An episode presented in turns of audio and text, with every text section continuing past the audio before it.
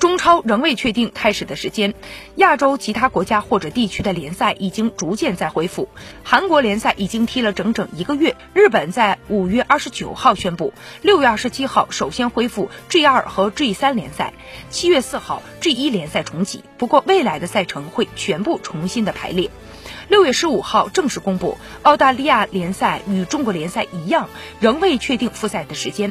在东南亚。越南联赛六月五号已经重启，杯赛八分之一决赛更是早在五月三十号就已经开始了，是东南亚最早恢复联赛的国家。菲律宾联赛和马来西亚一样，六月十五号开始复训，七月十五号复赛，但目前还没有正式宣布复赛的日期。